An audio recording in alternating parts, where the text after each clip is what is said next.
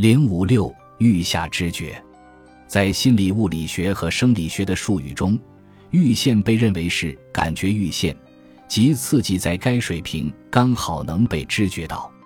从字面意思来看，阈下是指在感觉阈限之下，因此无法知觉。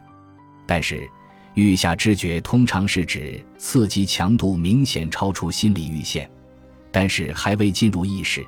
技术上是指阈限之上。公众对阈下信息的兴趣始于二十世纪五十年代晚期，广告商在电影院的帧与帧之间快速闪现一些信息，试图以此来增加爆米花和汽水的销售量。自此之后，阈下信息在各种地方有所运用，比如冰块里的裸体女人、摇滚音乐里的恶魔，以及现在的总统竞选广告。阈下信息的功效是争论的焦点。有关是否能知觉到阈限以下的信号的问题，对于很多心理学研究者来说是有疑问的。他们认为这是伪科学。我们怎么能不听而听到？然而，注意研究清楚地表明，保留先前被忽略的信息是有可能的。阈下知觉这一论题与效应密切相关，在启动现象中。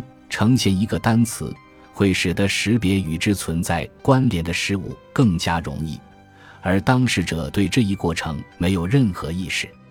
而且，若干研究已经表明，预下刺激能够影响对后续刺激的识别。可见，我们观察到了预下刺激的某些效应。过滤器的位置。当代的注意模型主要关注的是信息的选择发生在认知过程的哪个地方。很多过滤器理论一致的地方是，认为在信息加工较早阶段，人们是无法意识到信号的存在的。但是通过特定类型的决策或者选择，让一部分信号通过，以便接受更深层次的加工。模型的差异主要体现在选择是在早期还是晚期。而选择的时间则依赖于假设中的过滤器位置。